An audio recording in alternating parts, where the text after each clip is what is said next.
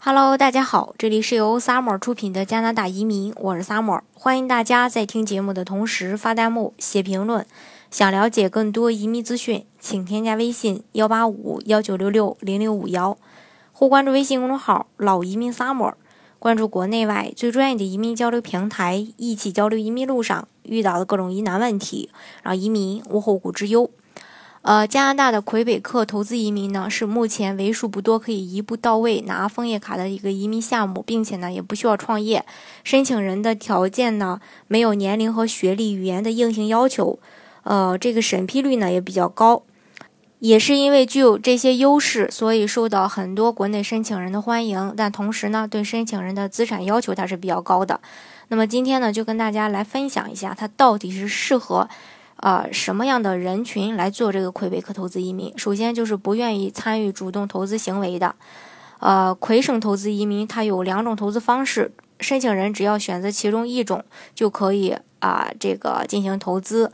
呃，首先啊，第一种就是通过认可的呃金融中介机构投资一百二十万加呃这个加币，五年后政府无息返还本金。或者是投资二三十五万加元一次性支付不返还。那对于想要移民、享受加拿大生活和福利的人，又不愿意或者没时间参与主动投资的这个申请人来说呢，魁省投资移民其实是再合适不过。呃，另一个就是想要全家共同移民的，嗯，魁省投资移民它是属于一步到位拿枫叶卡的移民项目，不仅主申请人可以拿到身份，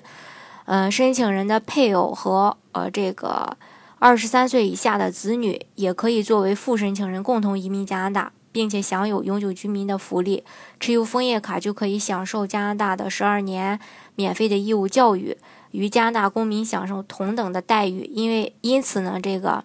呃比较适合想要共同移民的海外家庭。另外一个就是不愿意承受承受这个高风险投资的，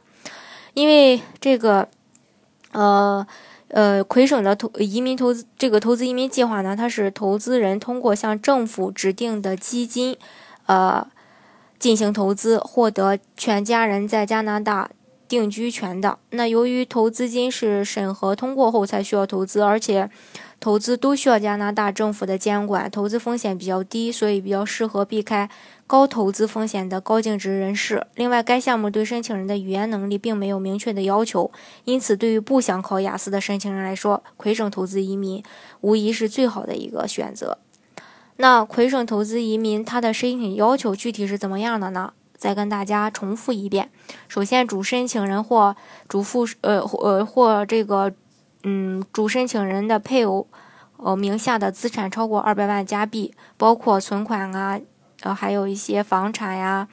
呃，基金、股票呀，能变现的都可以作为这个净资产，而且资产并且是合法所得，你这个钱是怎么赚来的，都要去解释清楚。另外，主申请人，呃，近五年中有两年以上的高级管理经验，呃，高管的经验的话。是怎么去定义的呢？首先，你这个从薪资上去体现；另一个就是从你的个税上去体现；还有就是申请人全家符合体检要求和安全背景调查，并且能提供无犯罪记录。另外就是，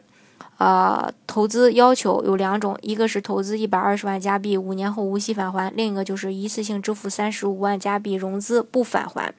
这是他的一个申请要求。那如果是这些条件你都满足了，并且有意向。啊，做这个项目的话，那你就可以去申请了。但是呢，也有不少申请人会说啊，我的家庭资产够二百万加币啊，并且我也属于高管啊，为什么我做不了这个魁北克投资移民呢？那就可能是呃有这么几种原因，一个就是你的家庭净资产虽然是超过二百万加币，但是你的这个钱是怎么赚来的，你解释不清楚，这个是不可以做的。那另外一个，你是高管，但是如呃你的这个个税。呃，不是特别好。比如说，你本来是高管，你交的个税按普通员工的这个呃个税去交的，那你怎么能证明你是高管呢？也就是说，呃，你的这个高管的薪资是多少，你的这个在这个个税上都必须要体现出来才可以。这个大家呢要注意一下。好，今天的节目呢就给大家分享到这里。如果大家想具体的了解，呃，加拿大的移民政策的话，欢迎大家添加我的微信幺八五幺九六六零零五幺，或关注微信公众号“老移民 summer”，关注国内外最专业的移民交流平台，一起交流移民路上遇到的各种疑难问题，让移民无后顾之忧。